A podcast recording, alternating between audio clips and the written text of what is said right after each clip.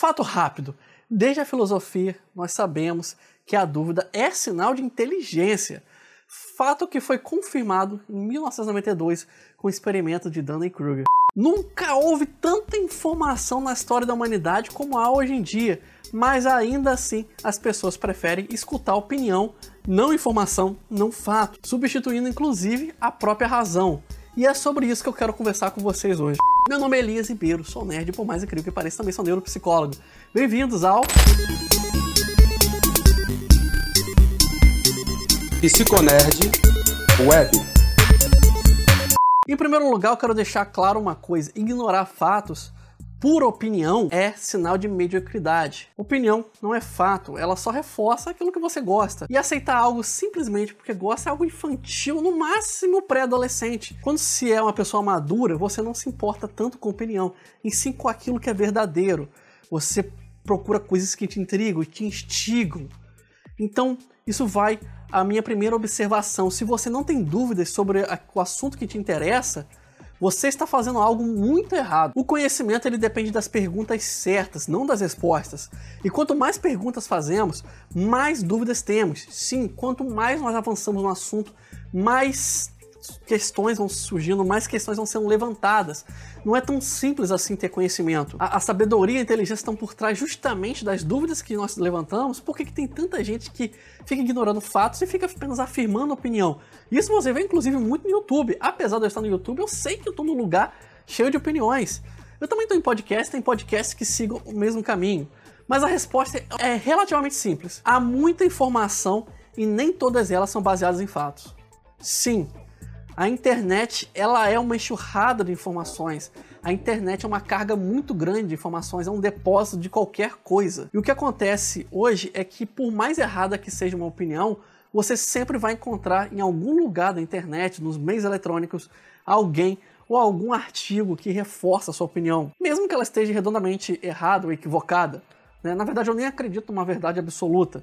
E esse é o problema, a maioria das opiniões são apresentadas como verdades absolutas. O medíocre, ele se contenta com aquilo que reforça a opinião. O inteligente não tá nem aí para isso. O inteligente, ele estuda todos os lados e ele coloca à prova suas próprias opiniões. A pessoa realmente inteligente, ela sente prazer em instigar a si mesma. Se você não consegue se intrigar com sua própria opinião, você não consegue é, testar ela, significa que você está num caminho muito errado. Significa que você não está fazendo as perguntas certas. Se você é a pessoa mais inteligente da mesa, significa que você não é. Eu fico confuso, né? Mas é verdade. Você só consegue perceber que está errado quando você domina o assunto. E esse é o ponto. Quando eu falei lá no Fato Rápido sobre o estudo do Dunning-Kruger várias vezes nesse canal e nesse podcast, eu me refiro ao experimento que mostrou que as pessoas mais inteligentes elas são as mais inseguras porque elas conseguem perceber os erros delas. As pessoas que têm muita convicção naquilo que acreditam, as donas dos textões no Facebook, aquelas que fazem vlogzinho gritando, elas na verdade não dominam o assunto. Isso fica muito evidente quando você analisa o discurso dela, quando você pega trecho por trecho, quando você começa cirurgicamente a analisar, você vê que não tem fatos que respaldam a opinião. E isso é muito importante para você. Por quê? Porque você precisa analisar a opinião do próximo. Você não pode ser deixado levar por ela. Você deve procurar fontes que testaram suas opiniões. Por isso que quando a gente fala muito de ciência, quando eu falo de método científico, eu não falo simplesmente de ir no laboratório e jogar um produto químico em cima do outro. Não, método científico é justamente uma pessoa ter uma opinião e ela começar a questionar a própria opinião. Esse é o método científico correto, o original, o que surgiu lá do pensamento socrático. Quando o cientista ele tem uma tese, ele testa a tese dele. Ele testa cansa, incansavelmente e publica ela para que outros cientistas também possam questionar. E ele está aberto a isso. Isso é método científico. Tá, resumidamente, método científico é um pouco mais amplo do que isso, mas é basicamente. Mas a ideia é essa. Essa é basicamente a ideia do método científico. O celular que você deve ter por perto, se não estiver escutando isso pelo celular, ele surgiu justamente disso.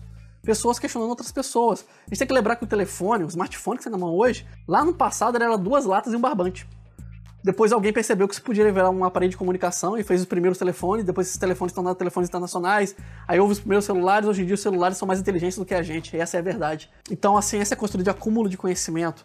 Mas eu não quero dizer que você tem que ser um cientista. Na verdade, você não é obrigado a ser nada.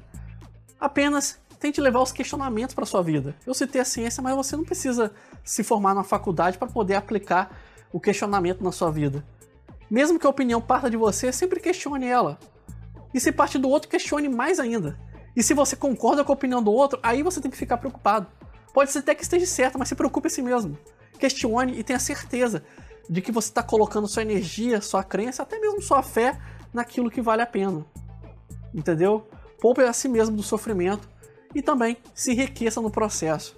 Se quiser discutir um pouco mais, quiser conversar mais comigo, deixe aí nos comentários ou mande uma mensagem áudio se você estiver vindo isso pelo Anchor. Meu nome é Elias Ribeiro, se tiver pelo YouTube vai ter recomendações ao fim desse vídeo, se tiver pelo podcast dá uma olhadinha na nossa playlist. Muito obrigado por sua companhia, um grande abraço. Criado por Elias Ribeiro. Com trilha sonora de Kevin MacLeod. Curta nossa página no Facebook Psicólogo Elias, no Twitter Alceman. Narração Ralph Ibrahim.